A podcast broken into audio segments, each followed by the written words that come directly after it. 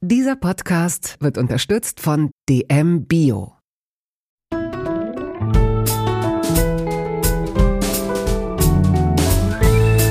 Kaugummi-Eis und Köfte, Feldsalat und Ravioli aus der Dose. Der Volksmund sagt, du bist, was du isst. In Toast Hawaii stelle ich meinen Gästen viele Fragen, die sich nur ums Essen drehen. Fast nur.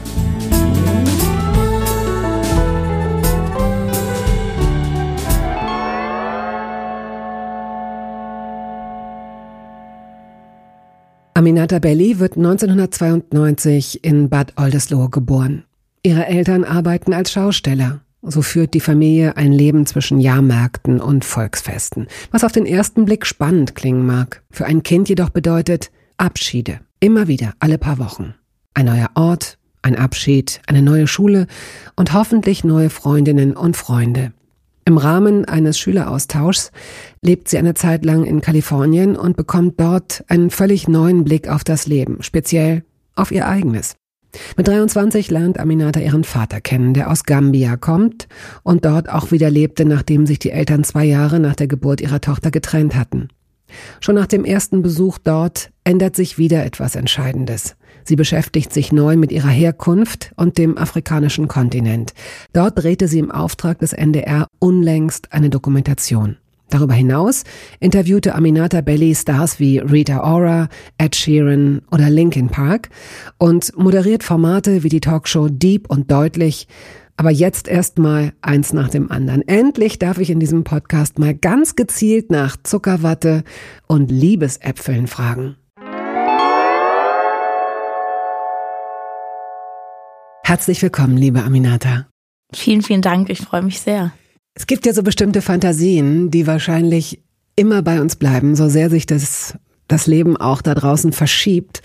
Das ist diese Fantasie, einmal in so einer Lebensmittelabteilung vom KDW beispielsweise eingeschlossen zu werden über Nacht oder einfach in so einem, früher war es so ein Spielwarenladen als Kind. Also man hat so Fantasien, dass man dann einfach alles essen, mit allem spielen und so weiter könnte. Wenn du jetzt auf dem Rummel gehst, zur Kirmes, auf dem Volksfest und du siehst da Zuckerwatte, Liebesäpfel und so weiter, hast du da noch Appetit drauf? Ja. ja. Auf Zuckerwatte nicht unbedingt, aber auf alles andere total. Das geht auch nicht weg. Das war bei mir auch immer da, auch während ich es verkauft habe. Das ist irgendwie. Ich habe die Folge mit Eni von den Maiglockiers gehört hat sie eine Zuckerwattemaschine oder warum fällt dir das jetzt ein? Oder hat sie das mal gemacht? Nee, weil die gesagt hat, wenn sie den ganzen Tag backt und im Set ist und alles riecht nach Vanille und so, Stimmt. dann hast du gar keine Stimmt. Lust mehr, das zu essen. Und da dachte ich so, nee, also bei mir ist das nicht so. ich hätte den ganzen Tag Crepe verkauft und immer zwischendrin mm. Crepe gegessen. Und ich würde auch, ah. also ich höre dann auch nicht auf, das essen zu wollen. Irgendwie, ja, ich mag das sehr gern. Wobei meine Mutter, also eigentlich sind wir hauptsächlich Eisverkäufer. Und da war ich noch nie so, so scharf drauf. Eis riecht ja auch nicht. Eis duftet nicht. Stimmt. Hm. Das ist ein guter Punkt. Ich glaube, dass das, als du gerade von Krebs gesprochen hast, wurde mir klar, das ist wahrscheinlich auch, wahrscheinlich wird das auch so im Kalten Krieg eingesetzt, so zwischen Agenten, Spioninnen und so weiter, dass man das gar nicht so zurückverfolgen kann. Aber wer war denn der Köder? Warum ist Frau Novosibirsk in die Amselstraße 12 gegangen? Was hat sie denn dahin geführt? Wir haben keine Unterlagen, wir haben nichts gefunden. Da war ein Krebsstand. ja, sie ist diesem Duft gefolgt. Ja, sie konnte nicht widerstehen. Es geht mir so, wenn ich über einen Wochenmarkt gehe und da ist so ein Crepe. Oder so diese, diese leckeren Waffeln, so bei so, ja. diese Herzwaffeln, oh Gott, ja. bei so Basaren oder so. Waffeln. Bei Waffeln finde ich es richtig schlimm. Boah, wie lecker. Gab es denn da eine Beschränkung? Also bevor ich gleich, du musst sowieso, du musst das gleich ganz genau erzählen, auch wenn du es wahrscheinlich schon, hast du schon sehr oft darüber gesprochen oder nur einfach oft? Extrem oft. Gut, wirst du es noch ein weiteres Mal tun, bitte. Aber ich, also ich mache es total gern. Und, und, mir fallen immer neue Sachen auch äh, auf, während oh, ich darüber spreche. Ähm, nee, also Beschränkung, wie viel ich essen durfte mm. oder so. Nicht mehr als zwei Krebs, nicht mehr als ein Eis, nicht mehr als drei Liebesäpfel am nee. Tag. Also bei mir zu Hause gab es nie Beschränkungen, was Essen angeht also wenn man als Kind auf dem Jahrmarkt ist, da kannst du dir sowieso die ganze Zeit Essen holen, ohne dass es jemand merkt unbedingt. Weil die Eltern arbeiten, ja, die stehen ja im kennt, Geschäft. Und man kennt Würstchen Klaus und so und dann genau. geht man da vorbei. Es gab eine Zeit lang, haben wir jeden Tag, haben uns dreimal so Pommes-Twister geholt. Die hießen Twister-Pommes mit Salsa-Soße. Ich weiß genau, mit Salsa-Soße oder Käsesoße. Jeden Tag. Aber es ist ja so, auf dem Jahrmarkt gibt es ja meistens nur die gleichen Sachen. Beziehungsweise, als ich ein Kind war, ist jetzt auch schon bisschen was her, da gab es da keine gesunden Bowls oder irgendwie so. Gibt es die jetzt auf Jahrmärkten? Es gibt jetzt schon so ein paar grüne Hütten und ein bisschen Veggie und so. Ach, ist das Aber ein gutes oder ein schlechtes Zeichen? Das ist ein gutes Zeichen, ne? Ich finde, das ist ein ja. sehr gutes Zeichen. Ja. Aber ich würde sagen, trotzdem, was am besten läuft, sind wahrscheinlich Würstchen und fettige Sachen. Mhm. Und ich habe sehr viel so fettige Würstchen-Sachen gegessen. Ich meine, was ist Kirmes, Rummel und das Krachen lassen auch sonst? Also ich will jetzt nicht klingen wie eine alte weiße Frau, wahrscheinlich tue ich das, wenn ich das sage, aber die Vorstellung, dass so eine Kirmes wirklich irgendwann Oh, ich, ich, ich kriege die Worte doch schlecht aus dem Mund, merke ich gerade. Weil natürlich be, ähm, befürworte ich das auch, wenn es da auch einen Veggie-Burger gibt und nicht so. nur, ne, so. Aber die Vorstellung, dass dort alles plötzlich von Vernunft geleitet wird. So. Das wird sowieso nicht passieren. Nee, ne? Also, okay. da braucht man sich keine. Das, und ich glaube, selbst die gesunden Sachen dort sind jetzt auch nicht die also sind vielleicht auch gesund, aber. In an, da, so ein bisschen in Anführungsstrichen. Ja, vielleicht. und dann gibt's irgendwie Blumenkohl, der ist dann auch im Bierteig gebacken. So. oh, lecker. Bierteig habe ich auch lange nicht gegessen. Mein lieber Spitz. Und mit einer richtig fetten Soße. Oh. Ja. Hast du in den letzten zwei, drei Wochen irgendwas gegessen, wo du so richtig sagst, das war so ein, das war Fast Food, das war richtig, das war nichts Gesundes, aber es war total lecker? Oder bist du jemand, der sich inzwischen verhältnismäßig gesund ernährt? Also ich muss sagen, dass ich eigentlich habe mich mein Leben lang immer gedacht, ich möchte mich gesund ernähren. Meine Mutter hat mich auch immer damit aufgezogen, weil ich eigentlich ich bin mit sehr viel Magazin und Popkultur aufgewachsen und da wurde einem ja immer erzählt, was die Stars essen und was man essen sollte. Das wollte ich auch immer, das hat nur nie geklappt. Manchmal, aber was nicht. haben denn die Stars damals gegessen als Beispiel? Naja, was haben die gegessen? Irgendwie Salate oder irgendwelche, ja, Flohsamenschalen sind gut für dies und jenes. Oder zum Beispiel, ich erinnere mich gut daran, dass Barbara Becker, die hat mal so ein ihr Porridge Rezept gezeigt. Das mhm. weiß ich noch wie heute. Mhm. Und ich habe auch letztens das Porridge-Rezept mal gegoogelt, weil ich weiß, dass das sehr süß und fettig war. Und ich habe geguckt, die Zutaten waren Erdbeerjoghurt, Haferflocken, Banane, Leinsamen, Honig, Sahne Oh, und brauner Zucker. Wow. und muss nicht so lachen, weil das ist so, das würde man heutzutage niemals mehr als gesundes Porridge verkaufen. Und ich weiß noch, die war in irgendeiner Talkshow oder so und Mama, ich weiß noch, Mama und ich haben es geguckt und dann haben wir einfach wochenlang nur noch dieses Porridge gegessen und waren so, wow, wir sind so gesund und fit wie Barbara Becker. Zwei Esslöffel brauner Zucker. Wow. Und ich meine, den Erdbeerjoghurt wird ja. mit Sicherheit auch schon. Und dann auch noch Sahne. Aber es, es schmeckt ganz fantastisch. Ja, das glaube ich. Und dann habe ich aber geguckt, also du kannst es googeln und das Rezept ist halt von 2000, weiß ich nicht, sechs oder drei oder so. Mittlerweile, sie spricht immer noch über ihr Porridge, aber mittlerweile gibt es ein anderes Rezept und das ist auch nicht mehr mit Sahne und Zucker. das ja, ist toll. angepasst. Aber ich habe, letztens hatte ich, äh, ich habe so, ich musste gerade so eine Ernährungsumstellung machen, weil ich einen Darmpilz, einen wuchernden Darmpilz habe oder hatte. Also viele Menschen haben Darmpilze. 75 Prozent der Menschheit hat sowieso Darmpilze in sich. Das gehört zur Darmflora dazu. Aber wenn es ein Ungleichgewicht im Körper gibt, kann der wuchern. Und der wächst zum Beispiel durch Zucker, weil er liebt hm. Zucker mhm. und Weizen. Mhm. Und je mehr er davon bekommt, desto größer wird er. Das ist dieser Candida. Auch, genau, Candida albicans. Mhm. Und Stress ist auch ganz schlecht dafür. Man bekommt auch, manche bekommen ja besonders Frauen, Pilz, also Scheidenpilz, nachdem sie Antibiotika genommen haben, weil Antibiotika die Bakterien in der Darmflora zerstören ja. und dadurch kommt zum Beispiel auch dieser Pilz.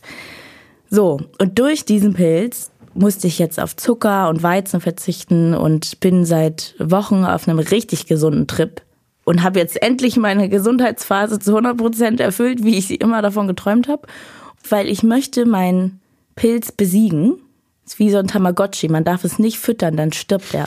Deshalb kriegt, also mittlerweile kriegt er wieder Zucker, aber keine Süßigkeiten. Ja. Weil ich halt keinen Weizen und so weiter essen soll, esse ich zum Beispiel die ganze Zeit Pommes, weil es ist oft, also ich war irgendwie jetzt viel arbeiten und unterwegs und dann gibt's oft mal so nicht so viele Optionen und Pommes sind immer eine Option. Da ist mir auch aufgefallen, dass viele Veganerinnen und Veganer, glaube ich, ganz oft Pommes essen, weil das das Einzige ist, was irgendwie da ist. Aber ich habe letztens wirklich an einem Tag dreimal Pommes gegessen. Es geht wieder los mit mittags, deinen, abends. mit deinen wie früher. Die hatten mit den Spiral, wie hießen die? Die Twister Pommes. Twister Pommes, okay. So, wir gehen jetzt mal an den Anfang deines Lebens. 1992, Bad Oldesloe. Genau.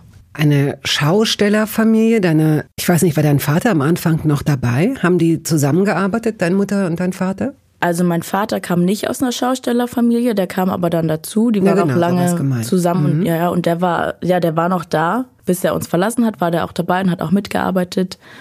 Und seid ihr eine richtig große Familie? Also sind dann da auch Tanten und Onkel dabei? Das ist ja nicht selten so, dass, dass das dann so weiter ähm, vererbt wird, ne? Ja, also Familie Belly ist schon, ist eine große, große Familie. Es gibt sehr viele Bellys, vor allem in Norddeutschland, mit denen ich auch teilweise jetzt nicht direkt verwandt bin oder äh, wo jetzt keine familiären Gefühle dabei sind, würde ich mal sagen. Ist aber eine sehr, ja, große Familie mit langer Geschichte. Früher war es erst Zirkus Belly, dann wurden die zu Schaustellern und die Geschichte geht eigentlich bis zu 300 Jahre zurück. Also die machen das schon immer. Und Belly ist ja italienisch, das waren eigentlich Gaukler aus Italien, die hergekommen sind. Wie schön. Wann setzt denn deine aktive Erinnerung ein? Was würdest du sagen? Finde ich irgendwie schwierig, weil also meine Mutter hat sehr viel gefilmt und mein Opa auch. Also ich habe sehr viel Material, Videomaterial und ich erinnere mich halt daran. Aber ich weiß jetzt nicht, ob ich mich daran erinnere, weil ich mich daran erinnere oder weil ich dieses ganze Videomaterial habe. Weil dann erinnere ich mich an mein zweijähriges Ich, wie ich an der Promenade rumlaufe in Lübeck mit schicken Kleidchen an, die meine Tante gestrickt hat. Ja, das würde ich sagen. Im Winter hattet ihr einen Platz, denke ich mal, oder ein Haus oder eine Wohnung? Denn es gibt eine Stammschule. Du bist im Winter, wenn, wenn keine Volksfeste waren, bist du immer wieder zu dieser Stammschule in Schleswig-Holstein gekommen. Über einen längeren Zeitraum. Und wenn dann die Saison, so stelle ich mir das vor, bitte korrigier mich, da wieder losgeht, keine Ahnung, vielleicht im April oder so, Frühling, dann seid ihr wieder aufgebrochen. Und das bedeutete für dich, dass du immer wieder in neue Situationen gekommen bist, aber auch immer wieder neu Abschied nehmen musstest. Ja, also wir hatten nie ein Haus oder eine Wohnung. Wir sind immer im Wohnwagen unterwegs und auch nach wie vor gibt's da kein Haus oder eine Wohnung. Aber wir haben so eine Halle, da stehen die Geschäfte drin und äh, alle möglichen Sachen. Und die Saison geht eigentlich bis naja, Ende des Jahres, weil dann ist Weihnachtsmarkt. Und beim Weihnachtsmarkt war ich aber auch dann auf der Stammschule, weil der Weihnachtsmarkt in der Nähe war. Und äh, dann ist leider nicht bis April Pause, sondern eigentlich nur im Januar und noch bis Februar. Also Ende Februar ging dann die ersten Jahrmärkte wieder los. Das heißt, Dezember und Januar war ich an einer Schule und dann ging die Schulwechsel wieder los. Okay. Und ja, dann gab's immer neu auf Leute einstellen und Abschied nehmen, aber das habe ich gar nicht so wahrgenommen. Also für mich war das gar nicht so ein Abschied nehmen auch. Ich kann das gar nicht erklären. Ich glaube, das ist so wie wenn du einkaufen gehst und du gehst aus dem Supermarkt raus. Ist ja auch kein Abschied nehmen. Also so ein, so ein normales Verhalten, wo man sich nichts bei denkt, so ein bisschen. Ein blödes Beispiel, aber weißt du, was ich meine? So, Ja. es war einfach so, wie es war und ich, hab, ich hatte nicht das Gefühl, ich muss Abschied nehmen von den Kindern, glaube ich, weil das Leben eigentlich auf dem Jahrmarkt stattfand und auch mit den Schaustellern vor Ort. Und das waren eigentlich meine Freunde, meine Cousinen, meine Tanten. Die ganzen Leute waren auf dem Jahrmarkt und da war das Leben und man ist dann zur Schule gegangen, aber auch wieder weg und das hat jetzt dann auch nicht so eine große Rolle gespielt. Vor allem waren die Saisons immer gleich. Also ich war dann irgendwie in Schlammersdorf in der Schule, ein kleines Dörfchen. Und da war ich jedes Jahr wieder in der Schule und die Leute kannte ich dann auch wieder und ich wusste, wir Ah ja, fahren okay. jetzt weg, aber wir kommen ja wieder. Deshalb war es schon Abschied nehmen, aber Das leuchtet ein. Deine Bindungen waren andere. Wenn ihr zusammen gegessen habt, habt ihr in einem äh, in so einem Wohnwagen, ja, ne? Wohnwagen. Ich habe irgendwas vor Augen. Es muss irgendwann mal so eine Fernsehserie gegeben haben oder so, die ich als Kind geschaut habe, weil ich wahnsinnig neidisch war auf das, was ich da gesehen habe. Was ja oft umgekehrt ist, ne? Also, keine Ahnung, the grass is always greener on the other side. Aber ich fand es toll, die Vorstellung, dass man mit seiner Küche und seinem Schlafzimmer überall hinfahren Ja. kann. Das war auch toll. Also ich fand es auch nach wie vor, also ich habe da nicht gedacht, es wäre cooler, in einem Haus zu wohnen und an einem Ort zu bleiben. Ich fand es immer voll interessant, zu Freundinnen zu gehen aus der Schule und da mal im Haus zu sein oder auch da mal zu übernachten. Und die fand es natürlich total cool, zu mir zu kommen und im Wohnwagen zu schlafen. Aber es war immer schön. Und zum Essen, bei uns war das so, also wir sind ein Familienbetrieb und da war Oma und Opa und wir waren immer mehrere. Und wir hatten damals auch junge Männer, die äh, mitgereist sind, mhm. also die einmal zum Mitreisen gesucht werden. Und bei uns war das traditionell so, dass Oma immer gekocht hat. Mittag, ja, Mittagessen gab es bei Oma, abends halt Abendbrot, also richtig Abendbrot mit Aufschnitt. Und mittags hat Oma dann immer gekocht und irgendwann gerufen, Essen! über den ganzen Platz. Und es war auch so eigentlich ganz witzig, war auf dem Jahrmarkt, du hörst dann so von allen Seiten, dass Leute Mittag rufen oder essen. Und dann tummeln sich die ganzen Mitarbeiter und die Kinder oder so und gehen dann dahin und holen sich Essen. Und meistens hat Oma die Tür aufgemacht vom Wohnwagen und hat die einzelnen Teller, Tellern dann ah. den Mitarbeitern gegeben und die haben das bei sich im Wohnwagen gegessen. Wir haben zusammen am Tisch gesessen, bei Oma im Wohnwagen zusammen. Hatte sie denn eine besonders große Küche, dadurch, dass sie immer alle bekocht hat? Ich würde schon sagen, also ich glaube, wenn man sich jetzt so einen Wohnwagen vorstellt, denken viele vielleicht an so einen Campingwagen. Wir ne? reden von so einem langen, ne? Und das fast wie so ein Wohnmobil. Genau, so ein Richt und noch länger als ein Wohnmobil eigentlich. Und das, meine Oma hatte zum Beispiel so einen amerikanischen Wohnwagen, der halt, keine Ahnung, zwölf Meter lang ist oder so. Und die Küche vielleicht sieben Quadratmeter oder so, aber größer als in so einem, also es ist jetzt nicht so ein mhm. mhm. Campingwagen mit Campingkocher mhm. gewesen. Es war eine nee, kann ja Küche. nicht sein. Ja, genau. Ja. Wenn du dich an so ein ganz typisches Essen deiner Großmutter erinnerst aus dieser Zeit, was wäre das? Also erstmal waren alle Teller immer zu voll, aber es waren ja überall starke Männer, die den ganzen Tag auf und abbauen mussten. Deshalb mussten alle so viel essen oder wollten. Ich weiß es nicht. Auf jeden Fall habe ich sehr spät in meinem Leben erst gemerkt, dass das gar nicht, nicht normal. normal. Ja, wirklich. Ich dachte, es ist normal, dass die Soße über den ganzen Teller schwimmt. Ganz viel Fleisch, mhm. ganz viel Kartoffeln, mhm. immer Fleisch, jeden Tag Fleisch und Kartoffeln. Auch Gemüse, aber dann natürlich so zerkocht. Mhm. Zerkochtes, weiches Gemüse. Und das typische Essen ist einfach braune Soße, Fleisch und Kartoffeln und sehr lecker aber. Alles, was Oma gemacht hat, war sehr lecker für mich, aber so richtig Hausmannskost einfach. Ja. Lebt Oma noch? Ja. Opa lebt nicht mehr, aber Oma lebt noch. Jetzt muss sie nicht mehr kochen, weil Opa nicht mehr da ist. Ach, die kocht auch immer noch, aber manchmal sagt sie auch, manchmal ist es auch schön, weil es muss nicht um zwölf das Essen fertig sein. Findet sie gut? Ja, ja. Weil sie ist jetzt ein bisschen, also es ist natürlich total schlimm, dass Opa schon tot ist und so, aber die Strukturen haben sich irgendwie verändert, die Mitarbeiter sind nicht mehr da, es ist alles bisschen kleiner geworden. Also das heißt, sie arbeitet auch noch als Schaustellerin? ab und an, also sie ist jetzt schon 84, sie kann eigentlich nicht, aber sie ist schon auch noch mal mit dabei. Oder sie ist bei meiner Tante, meine Tante hat einen Zirkus, den äh, einen ganz tollen Zirkus, Zirkus Quaiser. Aber sie ist vor allem nicht mehr die Hauptverantwortliche, mhm. um Essen zu machen für sieben Männer. So. Frühstück?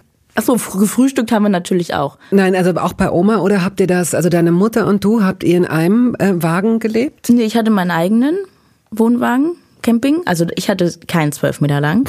Ich hatte so einen äh, kleinen Wohnwagen, Campingwagen. Wie haben wir denn gefrühstückt? Ja, es gab Brötchen. Ich weiß noch, bei meiner Tante im Zirkus. Ich war mal bei meiner Tante zu Besuch.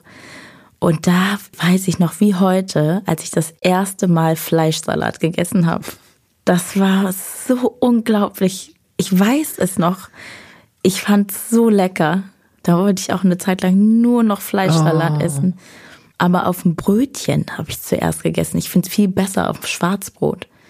Also, ja, ich glaube, es kommt drauf an, wie alt du bist. Also weil als, ah, als Kind ja, als kind Brötchen, willst du lieber ne? Brötchen essen, glaube ich. Und dann ist dann da auch noch Butter. Also ja, ne? ja, ja, ja. Und dann, also das, äh, jetzt wo du das sagst, weil ich mich auch daran erinnere, dass das für mich ein ganz, also das kannte ich nicht. Ich kannte Fleischwurst, ja, aber dieses klein gehäckselte mit Mayo aus das ja. war so bumm. Fleischsalat. ja, und dann hat man so Phasen und dann, dann, dann lernt man etwas kennen und will eigentlich nur noch das essen. Das stimmt. Und es gab auch oft, also wir waren ja immer in Schleswig-Holstein unterwegs, auch mal irgendwie in Hamburg und MacPom oder so, aber eigentlich Schleswig-Holstein und auch eigentlich nur so Ostseeküste entlang. Und da habe ich als Kind auch schon sehr viel Fisch gegessen und auch mhm. Räucheraal und Scholle, also alle möglichen Fische gegessen und geliebt und Ich weiß noch, meine Tante Toni, Oma Toni, also bei den Schaustellern sagt man immer Tante und zu jeder Person, die älter ist. Das ist so ein Respektding. Ist nicht meine richtige Tante. Aber Tante Toni hat immer ganz toll Scholle gemacht. Und oh, lecker. Das Scholle so ist so Highlight, lecker. Ja. Also die Ja. schmeckt auch so wirklich unverwechselbar, Ja. finde ich, ne? Ja. Habe ich auch lange nicht gegessen, Scholle. Heißt also, dass ihr das jetzt gar nicht von Fisch Klaus auf dem Volksfest, sondern ihr habt euch das, Tante Toni hat's gemacht oder deine Oma hat's gemacht. Ja, aber Mhm. zu besonderen Anlässen, wenn man zum Beispiel mal, keine Ahnung, an einem Hafenort war, wo du halt direkt Fisch bekommen hast. Mhm. Oder manchmal ist es auch so, dass die Leute dann kommen und irgendwie sagen, hier, wir haben noch einen, hier haben wir einen tollen Fisch und die geben einem dann irgendwie was ab oder so. Springen wir mal ins Jetzt. Du bist viel unterwegs, du wirst viel gebucht, du bist eine gefragte Moderatorin und Reporterin, Podcasterin. Du bist also viel unterwegs. Das bedeutet, dass es auch äh, sicherlich mal Wochen gibt, in denen du wenig zu Hause bist und dann aber möglicherweise auch wieder Wochen, wo du ganz froh bist, dass du deine Basis hast. So könnte ich es mir vorstellen. Worauf hast du Wert gelegt bei deiner Küche in deiner Wohnung? Auf gar nichts eigentlich. Also ich muss zugeben, ich habe immer gar nicht. Ich war so viel unterwegs immer, dass ich kaum gekocht habe. Und wenn, dann habe ich was bestellt. Dann kam Corona, dann habe ich erst angefangen zu kochen. Und es auch zu genießen zu kochen. Und auch zu verstehen, dass etwas ewig kochen und es dann allein essen, dass das keine Zeitverschwendung ist. Das habe ich dann erst verstanden. Weil viele Menschen sagen, ich koche nicht für mich allein, das macht mir keinen Spaß. Ja. Mhm. Hätte ich auch vorher gesagt. Und jetzt habe ich so eine Freude daran. Ich liebe es zu kochen. Und ich liebe es, das auch dann allein einfach selber für mich zu. Ich finde es total schön und meditativ. Und ich esse das dann auch gerne. Und auch wenn das schneller weg ist, als ich es zubereitet habe, das spielt ja gar keine Rolle. Das ist ja das Gesamte. Aber ja, ich konnte nicht wirklich auf etwas achten bei meiner Küche. Wenn ich aber könnte, dann würde ich darauf achten, dass ich einen Gasherd habe und keinen Induktionsherd oder so. Früher hatten wir also bei Mama und so, wir hatten immer einen Gasherd mit Feuer halt. Das finde ich viel besser als so Ceran oder Induktion. Aber ich kann mir jetzt, ich, also ich habe jetzt schon eine Küche, da ist kein Gasherd. Wie groß ist deine Küche ungefähr? Die ist offen, Zu einem Wohn so zu einem wie so ein Wohnbereich, Wohnbereich, ja. Und schon groß. Also die, da ist auch Platz, um Sachen abzulegen und so. Vorher hatte ich eine ganz kleine Küche, wo man irgendwie sich immer fast einen Finger abgeschnitten hat, weil man irgendwie noch in irgendeiner Ecke versucht hat, irgendwas zu schneiden oder so. Ne? Keine Arbeitsfläche. Ja, das ist jetzt nicht mehr so. Das ist sehr schön. Sehr angenehm. Jetzt macht es noch mehr Spaß zu kochen. Du bist draufgekommen durch Corona, also weil du nichts mehr bestellen konntest? Oder wie ist deine Liebe fürs Kochen entflammt? Eigentlich, weil ich Zeit hatte und zu Hause war. Weil ich auch Zeit hatte, mich hinzustellen und mal was auszuprobieren und so. Und nicht irgendwie gestresst war und, und dachte, ich muss gleich wieder weiter oder ich bin gerade angekommen. Weil du musst ja auch irgendwie einkaufen und dann meistens, wenn ich sonst, bin ich vielleicht mal zu Hause, ein oder zwei Tage, aber wenn ich dann einkaufe, um etwas zu kochen, dann bleibt was übrig. Ich mag das gar nicht, wenn Sachen übrig bleiben und ich muss dann, also ich, Essen wegschmeißen geht für mich nicht. Einfrieren? Ja, das ging immer nicht, weil dann hatte ich nicht genug Platz zum Einfrieren. Aber man kann auch nicht alles einfrieren. Man kann nicht alles einfrieren. Ein bisschen was kann man auch essen. Vielleicht gibt es auch jemanden im Haus, der sich freut, eine ältere Dame. Ja, oder aber das war immer zu viel. Äh, deshalb habe ich einfach nicht gekocht, weil das war so. Okay. Ich war nicht zu Hause und wenn, dann hätte ich, wenn hätte ich drei Tage das gleiche essen müssen oder es bleibt was übrig. Und Mhm. während Corona war ich ja einfach eine längere Zeit zu Hause und konnte mich einfach ausprobieren. Und es ist ja auch eh sonst nichts passiert. Wenn eh sonst nichts passiert, ist ja das Geilste, wenn du einfach was Tolles kochst. Das macht ja Spaß. Hast du ein, ähm, ja klar, wenn es so ein offener Wohnbereich ist, hast du wahrscheinlich einen Esstisch Ja, mit vier oder sechs Stühlen. vier. Eckig oder rund oder oval. Rund. Könnte man ihn erweitern, ausziehen? Nein. Aber ich lade auch selten mehr als vier Leute ein. ich habe meinen Geburtstag, meinen 30. Geburtstag gefeiert und da habe ich alle eingeladen oder viele eingeladen und das war richtig toll. Es war das erste Mal, dass ich so viele Leute zu Hause hatte, weil meistens lade ich das, ich bin so selten zu Hause, dass ich äh, irgendwie nicht so oft Leute einlade und ich glaube, ich bin auch nicht so die Gastgeberin. Es gibt ja Leute, die lieben es ja einzuladen und einen Tisch zu decken und so. Ich bin eher die, die dazukommt. Ich erinnere mich, ich habe gerade überlegt, wann habe ich zuletzt Leute eingeladen. Und ich habe letztens so Frühstück gemacht. Ich habe Shashuka gemacht, das, dann auch sehr lecker war. Und wir waren vier Freundinnen. Und vier Freundinnen, mit denen man auch Weißt du, so Leute, die dir keine Energie ziehen, ziehen sondern, sondern geben. und Mhm. da sind. Und das, das war so schön. Und da dachte ich auch, ach, wir müssen das öfter machen. Ich denke eh jedes Mal, wir müssen es öfter machen. Aber vorher ist es ein bisschen, wäre es extra Stress, wenn ich jetzt die ganze Woche unterwegs bin und ich bin nur Samstag zu Hause und ich müsste dann noch davor einkaufen, ich müsste mit allen absprechen, wann es zeitlich passt. Also diese ganzen Sachen, das ist dann wiederum Stress auch. Freizeitstress. Was ist immer in deinem Kühlschrank? Gesichtsmasken.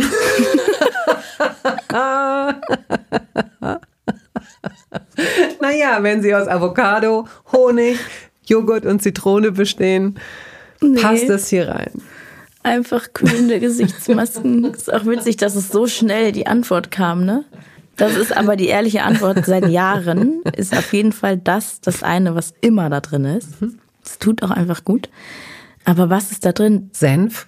Senf ist da immer drin, aber der ist ja bei jedem ist ja immer Ja. Senf drin. Deswegen war nie es ganz einfach, wird. das zu sagen. Senf ist da immer drin, irgendeine scharfe Soße, die ich irgendwo gekauft habe, weil ich liebe scharfe Soßen und immer wenn irgendwo so ein Chili-Shop ist oder wenn ich in einem anderen Land bin, bringe ich immer Chili-Soßen mit. Die sind da auch immer drin. Und ansonsten, also wenn ich zu Hause bin, dann ist da Brokkoli drin auf jeden Fall, immer irgendein Gemüse, von dem ich denke, damit kann ich was machen. Aber der ist auch ganz oft leer, weil ich nicht zu Hause bin. Was sind denn deine Lieblingsgemüse? Eigentlich Fenchel, weil ich finde, man kann mit Fenchel so viele tolle Sachen machen. Aber jetzt in letzter Zeit mag ich voll gern Brokkoli irgendwie. Ich habe mir so ein, bei Ikea so ganz einfach so ein, Einsatz. so ein Einsatz zum, ja, so, also so einfach. Man braucht gar keinen Dampfgarer. Man Nein. kann sich einfach dieses Ding Ja. holen. Und ein Brokkoli ist irgendwie in kürzester Zeit ja perfekt gedünstet und der ist so toll grün. Ich finde die Farbe Ja. so toll und es schmeckt toll mit einfach, also nur Salz und Muskat mache ich gern drauf. Mhm. Und ich habe auch immer das Gefühl, das ist, ich, ich esse den, denk, oh, das tut mir so gut. Bestimmt, ist auch so. Also, und schmeckt mir aber auch gut. Ja. Aber ich denke auch gleichzeitig, das ist jetzt richtig gut und mein Körper freut sich darüber.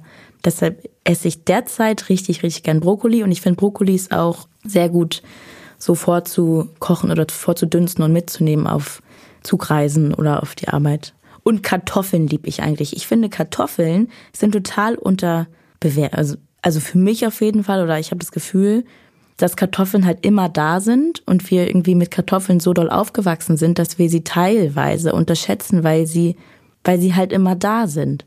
Und dann kommen so andere Superfoods und so und alles sagen wir so, oh, dies und das und jenes. Und die Kartoffel an sich ist so was Gutes und auch so lecker, nur allein. Man eine gute Kartoffel, also ich bin echt, ich liebe Kartoffeln. Ja. Wie bereitest du sie denn am liebsten zu? Außer in Twirl, Quirl. Ich kann mir dieses Wort nicht merken. Die Twister Pommes. Twister Pommes. Die mag ich auch gar nicht mehr. Reden wir eigentlich über so gedrehte, wenn wir über Ja. Twister Pommes sprechen? Ja.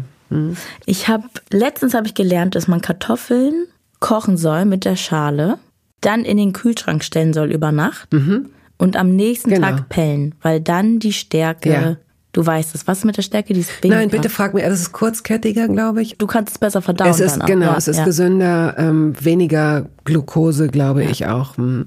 Und es ist auch gut, weil du kannst dann mehrere Kartoffeln vorkochen, Kühlschrank packen und die dann die nehmen, die du dann brauchst. Und du kannst sie vor allen Dingen auch, glaube ich, wirklich mehrere Tage. Also Ja. ne, Kartoffeln halten sich dann auch in gekochtem Zustand. Man kann einen Kartoffelsalat machen. Ein Ka- Kartoffelsalat, da gebe ich dir recht, braucht, bräuchte sowas wie so, ein, so eine PR-Agentur, um das Image so ein bisschen zu finden. Ne? Kartoffelsalat ist fast in derselben Ecke wie Fleischsalat, imagemäßig. Stimmt. Dabei kann Kartoffelsalat es durchaus mit so einer Bowl aufnehmen, absolut. Also ist aber so ein antiquiertes, Ja. Wie magst du denn deinen Kartoffelsalat am liebsten? Früher hätte ich gesagt, mit so ein bisschen Fleischwurst tatsächlich drin. Wie habe ich neulich, habe ich mir einen, oh, oh, oh, oh, der war sehr lecker. Gut, dass du mich das fragst, weil dann mache ich ihn nämlich gleich wieder. mit bisschen Frühlingszwiebeln, aber auch roten Zwiebeln, bisschen Essig, Eiern, gekochten Eiern. Und da bin ich auch richtig verschwenderisch, weil nichts finde ich schlimmer, als wenn du gerade merkst, wie lecker das schmeckt, wenn du so ein bisschen, wenn du auf so einer Gabel ein großes Stück Kartoffel hast und dann so ein kleines bisschen Eigelb und Eiweiß und dann guckst du schon, wie viel noch in der Schüssel ist und versuchst dir immer so die leckersten Sachen also rauszufischen. Deswegen sollte man mit solchen Sachen verschwenderischer ja. umgehen, finde ich. Also ruhig ein paar Eier reinballern. Und dann aber auch noch Cornichons. Ah, ja. Also jetzt nicht so ganz so weiche Gewürzgurken bin ich nicht so ein Fan, aber diese knackigen Cornichons, mhm. die auch so ein bisschen ihre Knackigkeit verlieren, wenn sie da lange genug drin liegen. Aber wenn man sie schnell isst, ja. Es darf Klingt ruhig gut. Geräusche machen beim Kauen, das finde ich gut. Magst du gern so knackig? Ja, du nicht? Doch, voll. Manche Leute mögen ja so unterschiedliche Konsistenzen ja. auch nicht und ich finde das, das finde ich auch total spannend, wenn es so unterschiedliche Konsistenzen gibt und gerade knackig finde ich gut. Aber ich glaube, es findet man ja eigentlich generell gut, weil knackig sagt Frische, dem Kopf so ist frisch oder so. Wahrscheinlich ja. ist es so. Ich erinnere mich, ich glaube, es war das erste Gespräch für Toast Hawaii, das erste Interview mit dem Schauspieler Uli Mattes. Und Uli hat gesagt, dass er, er hat nicht das Wort wabbelig benutzt, das benutze ich jetzt, weiche, fast schon weiß, also Gewürzgurken, dass die, er hat sich richtig geschüttelt bei der Vorstellung, dass es knackig ist, sondern er braucht es ganz weich. So, das, wo sich andere so schütteln und okay, sagen, oh nein, nein, nein, nein, nein. Ne? Auf Hotdog. Also so diese Hotdog-Gurkenscheiben, die dürfen ruhig so labberig sein. Also ich mag alle Gurken. Meine Mutter hatte auch einen Gurkenstand. Mein Vater war auch mit im Gurkenstand und da gab es verschiedene Fässer mit Gewürzgurken, Knoblauchgurken, scharfen Gurken. Das äh, habe ich auch sehr geliebt. Also ich mag auch wabbelige Gurken. Ich mag eigentlich alle Gurken. Wie viele Fässer standen denn dann da vor ihr? Nur vier oder so. Eis und Gurken? Ja, klingt komisch, ne? Werbung es gab eine Phase in meinem Leben, in der ich alles richtig machen wollte in Bezug auf meinen Körper. Genügend Flüssigkeit, Bewegung, die richtige Ernährung. Hey, ich werde ein ganz neuer Mensch und kürze das an dieser Stelle mal ab. Aus mir wurde kein ganz neuer Mensch. Solche Pläne sind löblich, aber in der Regel zum Scheitern verurteilt. Wir wollen zu schnell zu viel und übersehen, wer wir sind und wer wir jahrzehntelang waren. Nichts gegen Veränderungen, nichts gegen gesündere Angewohnheiten oder Ernährungsumstellungen. Aber ich finde, sie müssen zu unserem Leben passen und es muss irgendwie Klick machen im Kopf. Rückblickend kann ich sagen, dass mir die Dinge, die sich bei mir dauerhaft in Bezug auf meinen Körper oder Ernährung veränderten, immer auch einleuchteten, weil ich eine Veränderung in meinem Körper oder in meiner Kondition oder in meiner Konzentration spürte. Vor ungefähr zwei Jahren riet mir eine sehr gute Freundin, die Ärztin ist, dazu, ein paar kleine Check-ups durchzuführen und bat mich eindringlich darum, täglich Omega-3-Fettsäuren zu mir zu nehmen. Wenn du sonst auf alles verzichtest, Bettina, darauf bitte keinesfalls, sagte sie mir und empfahl mir gleich noch die Marke dazu, Norsan. Da hätte sie die Inhaltsstoffe gecheckt, die nähme sie nämlich selbst auch. Nun ist es ja nicht so, dass ich das nicht selbst schon hundertmal gelesen hätte. Allein schon um Entzündungen abklingen zu lassen, ist unser Körper auf ungesättigte Fettsäuren angewiesen, kann sie aber nicht selbst produzieren. Wir müssten täglich 250 Gramm Makrele oder Sardellen oder Lachs essen. Bekommt niemand von uns hin, oder? Ich begann dann damit, verschiedene Produkte zu vergleichen. Rezensionen, Qualitätsnachweise, Erfahrungsberichte und landete, das hätte ich mir also sparen können, wieder bei Norsan. Daher fällt es mir wahrscheinlich auch so leicht, diese Produkte hier zu bewerben. Es gibt die hochdosierten Omega-3-Produkte im Sortiment als Kapseln oder Öle aus Fischöl oder Algenöl. Letzteres dient als vegane Variante. Und für Kinder gibt es beispielsweise vegane Kaugelee-Drops. Mein Favorit ist das Fischöl, weil ein Esslöffel pro Tag ausreicht und ich damit zudem noch Vitamin D3 aufnehme. Gesundheitsversprechungen kann und darf ich hier nicht machen, das ist klar, aber ganz subjektiv als Bettina kann ich sagen, dass ich mich deutlich fitter und konzentrierter fühle seit anderthalb Jahren, also seit ich das Öl täglich nehme. Und ich werde dabei bleiben, Podcast-Werbung hin oder her. Und meine Arztfreundin ist auch happy. Sie ist eine von über 5000 Ärztinnen und Ärzten, die die Produkte von Norsan empfehlen. Ich habe auch gerade nochmal nachgeschaut. Norsan ist die meistverkaufte Omega-3-Marke in deutschen Apotheken. So, und weil das der Deal auf Gegenseitigkeit ist, machen wir es hier endlich auch mal so, wie Sie das vielleicht schon aus anderen Podcasts kennen. Es gibt einen Code mit einer Ermäßigung von 15 Prozent auf Ihre erste Bestellung. Dieser Code ist gültig bis zum Ende des Jahres und lautet Toast 15, kleingeschrieben und ohne Leerzeichen. Toast 15. Sie finden die Infos dazu auch in den Show Notes.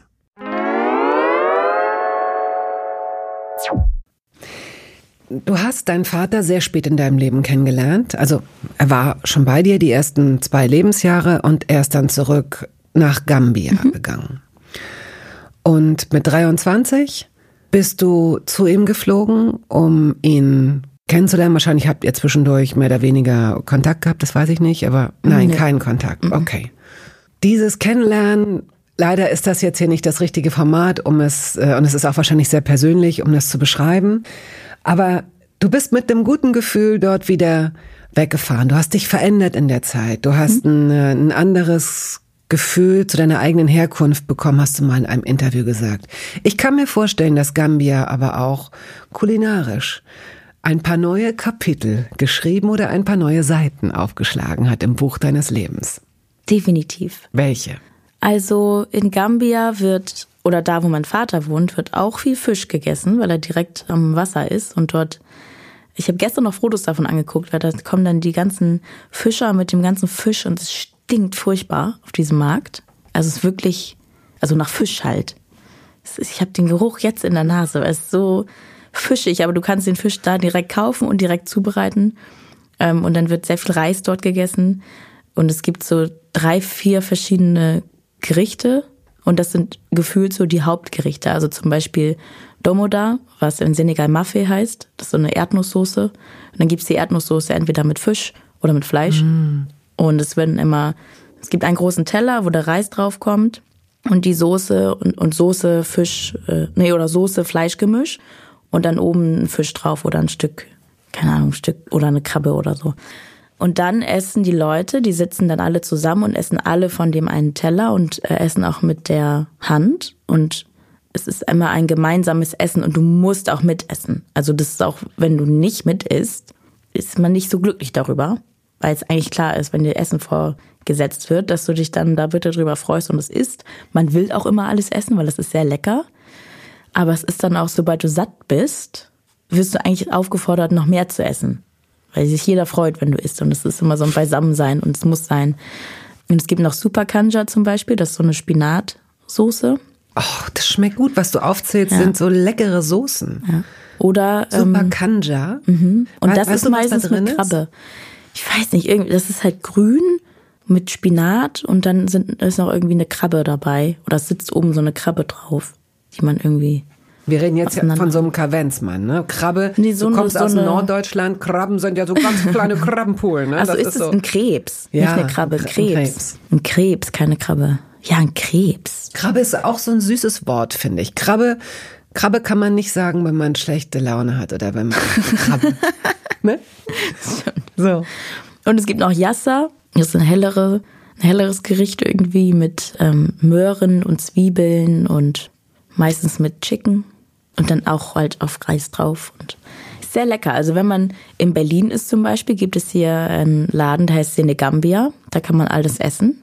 Da ist senegalesisches und gambisches Essen, was ähnlich ist oder gleich, weil Gambia ist ja quasi im Senegal. Und da gibt es auch, also ein Gericht, das nennt sich Benetchin in Gambia, aber in anderen Ländern Jollof. Und Jollof-Reis ist so ein, ist ganz, ganz lecker. Was unterscheidet den von anderem Reis? Also Jollof ist so ein bisschen, also es gibt dann so eine Soße und der Reis ist quasi in dieser Soße gemacht mit Tomaten und so und Tomatenmark und so. Ach, der wird schon, der wird schon in der Soße gekocht oder wie? Ja, ich weiß nicht mal wie. Ich eigentlich habe ich gelernt, wie man das macht. Ich habe es jetzt vergessen. Aber die Sache ist eigentlich, dass es äh, einen, ich sag mal, gesellschaftlichen Diskurs oder Krieg eigentlich schon gibt, wo es den besten Jollof-Reis gibt. Und dann eigentlich, glaube ich, Nigeria denkt, dass sie den besten haben oder Senegal. Aber eigentlich, es gab sogar letztens eine Meisterschaft für den besten Jollof und da hat auch Gambia gewonnen, weil eigentlich kommt es aus Gambia. Das vergessen aber gern alle mal ein bisschen und streiten sich, ob Ghana, Nigeria oder Senegal, obwohl es eigentlich Gambia ist eigentlich der, eigentlich gibt es dort den besten Jollof, weil da kommt es auch her. Aber das Land ist halt so klein, dass es gern mal untergeht. Ja, Sie haben hier eine super so. Repräsentantin und Botschafterin, ja. wie ich gerade merke, die richtig auf den Busch kloppt. Nee, genau. nee, nee. Und es ist auch so, dass Landeshauptgericht. Und es ist sehr, sehr lecker. Also es ist einfach alles ach, so köstlich. Ich wünschte, es würde mehr Läden geben, wo man das essen kann. Ich weiß nicht, wo man das sonst, selbst in Hamburg, da sind so viele Leute aus Gambia auch, was verrückt ist, weil das Land ist so klein, da sind nur zwei Millionen Einwohner. Also mehr Leute aus Gambia außerhalb Gambias als mhm. in dem Land. Mhm. Und auch in Hamburg, aber da gibt's irgendwie nicht so Läden, wo man das essen kann. Sehr schade. Du hast eine Reportage gedreht äh, in Namibia über Namibia. Erklär mal in ein paar Worten, in ein paar Sätzen, was man sieht, worum es da geht und wie lange man es vor allen Dingen auch in der Mediathek sehen kann. Also man kann es ab jetzt sofort in der Mediathek sehen und es läuft dann auch noch im NDR Fernsehen. Und es geht eigentlich darum, es geht eigentlich um die Frage, wie wir heilen können, weil wir, wir, wir Deutsche, aber auch die Leute, die in Namibia sind, denn in Namibia, was wir sehr, also teilweise lernen Leute das in der Schule, aber ich persönlich hatte es auch nicht so viel im Unterricht, die Kolonialgeschichte und die Kolonialverbrechen Deutschlands. Und es gab einige Kolonien, also nicht nur die Namibia, ja. aber Namibia ist äh, darin geendet, dass es den ersten Genozid gab im 20. Jahrhundert, wo bis zu 70.000 Menschen gestorben sind. Und es gab auch die ersten Konzentrationslager in Namibia, mm. was auch viele nicht wussten. Mm. Und es wurden äh, Schädel zum Beispiel hergeholt, die teilweise immer noch hier in Berlin sind. Also Schädel, wo die äh, Studenten damals dran geübt haben. Also Schädel von schwarzen Menschen aus Namibia. Ähm, und es sind sehr, sehr viele Dinge passiert, die gar nicht aufgearbeitet wurden und worüber gar nicht gesprochen wurde. Und viele Deutsche wissen gar nicht, wie das noch nachwirkt, auch in diesem Land. Also ich war zum ersten Mal 2013 in Namibia, auch für eine Arbeit, die sich mit der Kolonialgeschichte auseinandergesetzt hat. Und da war ich echt so mitgenommen davon, wie es in dem Land aussieht und wie es wie es zum Beispiel Denkmäler gibt für die deutschen Schutztruppen und Soldaten, aber keine Denkmäler Nicht für die Opfer, für die, ja. genau. Mhm. Und es ist so ein bisschen, mhm. also ich erinnere mich dran, als ich zum ersten Mal da war, war ich schockiert, weil das waren nicht so für mich so Nazis vom Gefühl, als ich da war, sondern das war so ein Kolonialherren-Vibe, ja, ja. sag ich mal. Ich bin da. Eine Überlegenheit einfach auch. Ja, ne? aber auch so, also du siehst, du siehst da auch damals bin ich in einen Antiquitätenladen gegangen und da war, oder nicht mal reingegangen, ich bin vorbeigegangen und da war mein Kampf im Schaufenster. Sowas zum Beispiel. Das siehst du ja in Deutschland nicht. Das, nee, also, das, ja nicht, geht ja auch nicht. Ja. Und da war das aber so ein bisschen, äh, anscheinend ist das da möglich. Es ist nicht jeder Deutsch-Namibia oder deutsche Person, die da lebt, ist so, dass sie sagt, äh, hier darf ich meine Flagge hinstellen, aber ich habe auch dieses Mal, als ich da war, sehr ja. viele Leute getroffen. Zum Beispiel ein Mann, der ist seit 30 Jahren in, in Namibia und der hat mir erzählt, er ist so froh, jetzt da zu sein, weil hier hat er seinen Nationalstolz wiedergefunden. Weil das darf man in Deutschland ja nicht. Aber in Namibia kann er das machen. Und dass so etwas stattfindet und dass dort Sachen gesagt werden, dass ich habe Sachen gesehen und gehört, die ich gar nicht für möglich gehalten hätte, dass das geht, das wissen viele Leute nicht. Und deshalb müssen wir darüber sprechen. Und eigentlich wäre es im besten Fall, dass jede deutsche Person mal dahin fährt, die Kolonialbauten sieht, sieht, wie ungleich dort ähm, mhm. Geld und Wohlstand verteilt ist und ja, wie unaufgearbeitet es teilweise ist, aber teilweise auch schon. Also ich habe auch viele Leute getroffen, die gesagt haben, hallo, äh, es geht uns jetzt hier gut, hört auf, die ganzen Fragen zu stellen, weil wir verstehen uns gut, wie es jetzt ist. Und es ist okay. Verstehe. Dann jetzt auch nicht dran rütteln, bitte. Genau. Mhm. Also auch viele weiße Leute, ne? Mhm. Die sagen, wir haben uns jetzt hier eingekriegt. Aber eigentlich, wenn du genauer nachfragst, merkst du, dass es natürlich noch nicht mhm. fertig gesprochen ist. Und mit diesem Film versuchen wir zu zeigen, wie sich die unterschiedlichen Leute dort fühlen. Also Nachfahren von Ova Herrero, die ähm, dieses Trauma auch noch mitleben. Wie geht man damit um? Aber auch Nachfahren von einem Missionar zum Beispiel, die ja nicht aktiv schuld daran ist. Also sie ist jetzt die Urenkelin, aber wie geht man damit um, wenn ähm, deine Familie Teil derer war, die da hingegangen sind in dieses Land? Also da gab es viele Menschen, die ich getroffen habe, die diese Fragen mhm. beantwortet haben, aber dass man zu einer Lösung am Ende kommt, wie man sagt, wie können wir heilen oder wie können wir mit dieser Schuld umgehen, ist natürlich schwierig. Namibia ist ein wunder wunderschönes Land und sehr viele Leute fahren dorthin, machen Urlaub, was ich verstehen kann, beschäftigen sich aber gar nicht mit der Geschichte. In Reiseführern steht irgendwas von äh, kolonialer Architektur, aber es wird nicht in Kontext gesetzt. Mhm. Und das ist ganz wichtig, dass es in Kontext gesetzt mhm. wird, dass wir verstehen, was wir auch als Deutsche eigentlich mit dieser Geschichte zu tun haben. Und das ist das Wichtige, das ist das, was ich mir wünsche. Und das ist äh, mit dem Film auf jeden Fall mindestens die Eintrittskarte dazu, sich weiter damit zu beschäftigen.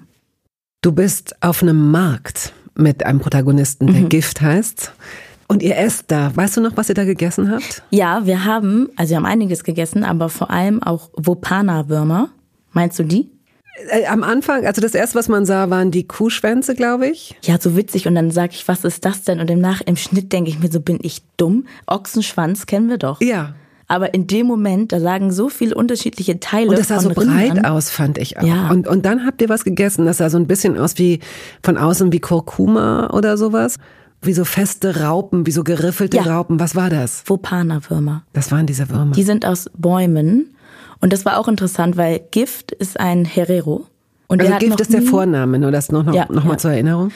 Gift ist ein Herero und der hat auch noch nie diesen Wurm gegessen. Ich habe ihn aber äh, überredet, dass wir so einen Wurm essen, weil ich es so witzig fand. Und das fand ich auch interessant, weil diese Würmer sind eher Oshewambo essen. Also es gibt verschiedene Tribes mhm. auch äh, dort. Stämme? Stämme, genau, verschiedene Stämme. Und ja, die essen auch unterschiedliche Sachen. Und da Gift Herrero ist, hat er noch nie diesen Wurm gegessen, weil das eher Oshewambos essen. Dann haben wir den zusammen gegessen und das war witzig, weil der, der sah so eklig aus. Also es war, ein Wurm ist auch, also es ist eine, eine Raupe, eine fette, frittierte oder getrocknete Raupe. Weich? Nee, hart. Und du musstest den Kopf abknipsen.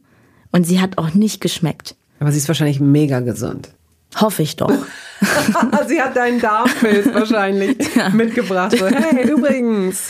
Also, also Frau, Frau Belly in Ihnen, also hat ein Freund, hat kein Gesicht mehr, hat, aber ist eine freundliche weiße Raupe, die versucht rauszukommen irgendwie. Also ganz, aber vor allem gibt's da ganz viel Rind. Ne? Ich hab, wir haben da jeden Tag sehr viel richtig gutes Fleisch gegessen und Pommes. Jeden Tag Pommes. Dieses Jahr habe ich wirklich viel Pommes gegessen. Aber da gibt's Rind, Rind, Rind, so viel Rind. Weil das Land ist halt, also da ist, das ist das Hauptding, ist Rind.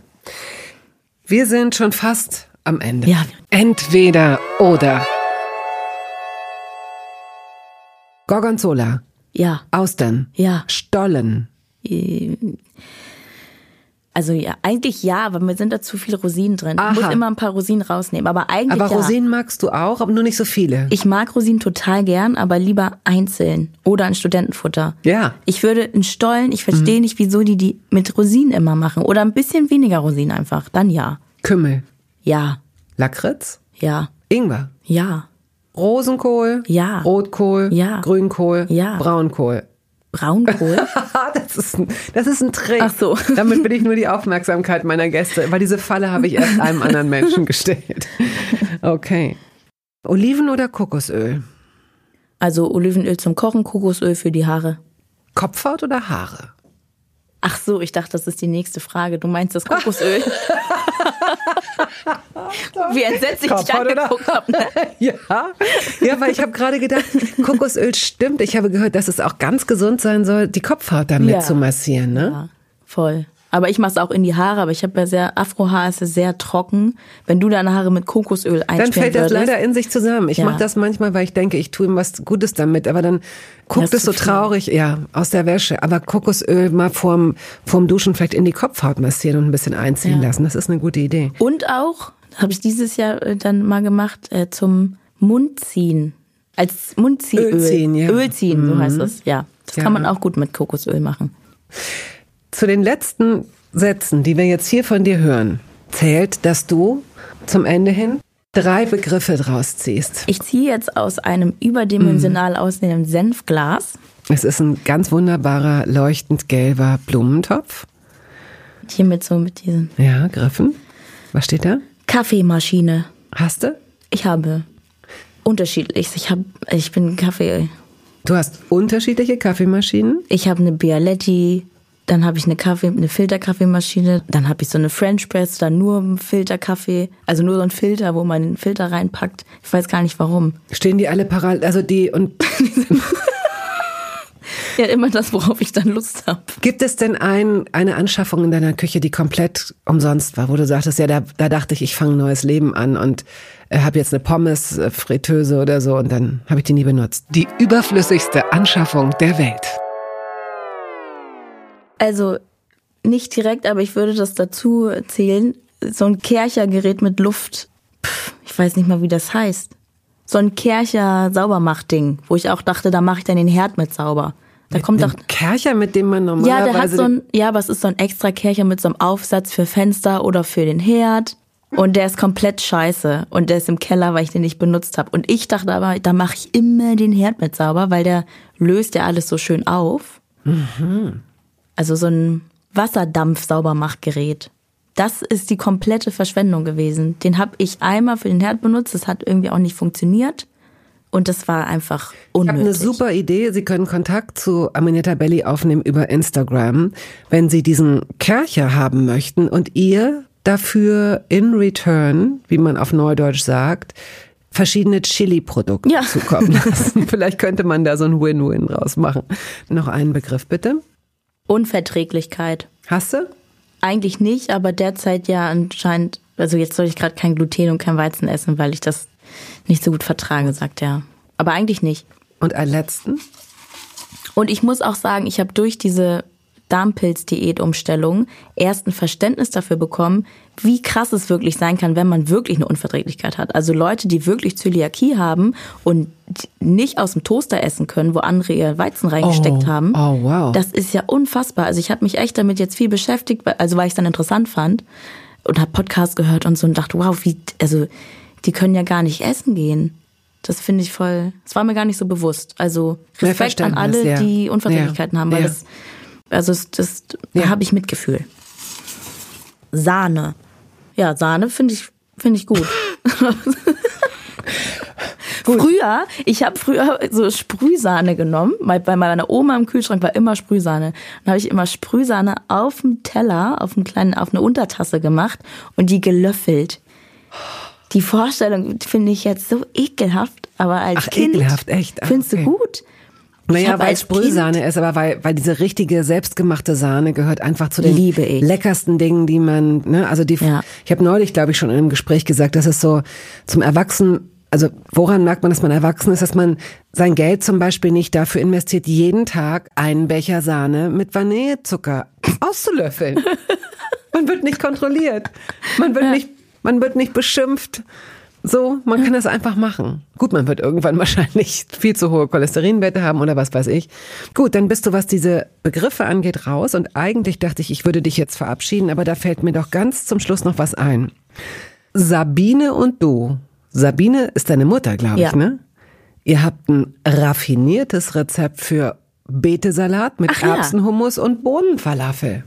Ja, Sabine und ich waren nämlich bei Grill den Hensler bei der Muttertags Special Edition. Da gab's drei Promi-Mutter-Kind-Paare und wir durften die Vorspeise machen. Und das war unsere Vorspeise. Und wir haben sie, wir haben gewonnen. Und Rainer Kallmund hat gesagt, Weltklasse. Was ist denn Bohnenfalafel? Ja, dazu muss man sagen, dass ähm, wir wussten die ganze Zeit nicht, was wir kochen sollen. Und es kam dann, ähm, vielleicht war das sogar ein redaktioneller Vorschlag. Aber ja, Bohnenfalafel sind Falafel mit Bohnen drin. Was ist da noch drin? Also Kichererbsen. Also Kichererbsen sind schon drin, die Ja. werden jetzt nicht durch die Bohnen ersetzt. Nee. Und reden wir von, von weißen, runden Bohnen oder reden wir von langen grünen Bohnen? Was für Bohnen sind das denn gewesen? Ich sehe in deinem Gesicht, Weiß dass du nicht, keine Ahnung mehr hast, ne? Weil meine Mutter war für die äh, Falafel zuständig. Ja, ich ja, habe sie nur geformt. Ich habe den rote Beete, die rote Beete Carpaccio gemacht und das Erbsenhummus. Auch lecker. Und ich kannte ja das Rezept auch. Das war ja aber auch, ist ja schon wieder so lang her. Aber das Rezept, liebe Zuhörer und Zuhörerinnen, können Sie nachlesen. Ja, stimmt. Ich habe sie auch gefunden. Ich erinnere genau. mich besser an Barbara Beckers Porridge auf jeden Fall. Brauner Zucker, nicht vergessen. Und ein ordentlicher Schuss Sahne, da ist sie wieder. Gut, Ja. dann sind wir jetzt durch. Würdest du, wenn das jetzt ein Essen wäre, ein Dessert nehmen, eine Käseplatte, noch einen Kaffee, einen Schnaps oder einfach gehen? Und zum Schluss das Dessert. Also ich bin nicht so die Dessertfreundin eigentlich, aber wann immer ich in einem äh, Restaurant bin, wo es gutes Essen gibt, habe ich jetzt mittlerweile gemerkt, dass das Dessert immer toll ist und mich so glücklich macht. Mhm. Also Essen an sich macht mich so glücklich, Mhm. das kann ich, also es, oh, das macht ja richtig was im, im, Ja. im Körper und das macht auch Dessert mit mir. Das habe ich aber auch erst in den letzten Jahren erfahren, wo ich vielleicht auch dann mal mehr Geld ausgegeben habe für fürs Essen gehen. Also, das heißt, wir beschließen dieses fiktive gemeinsame Essen ohne Schnaps, ohne Kaffee, aber mit einem kleinen Dessert. Ah, mit Espresso aber bitte. Ein Espresso und ein kleines Dessert. Ja. Okay. Toll. Finde ich super. Ich danke dir. Ich danke dir.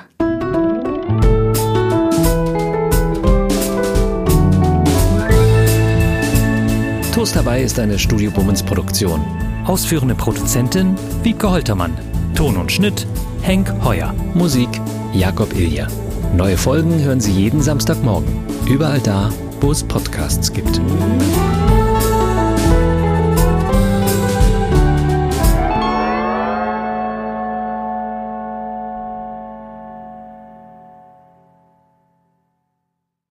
Dieser Podcast wurde präsentiert von DM Bio.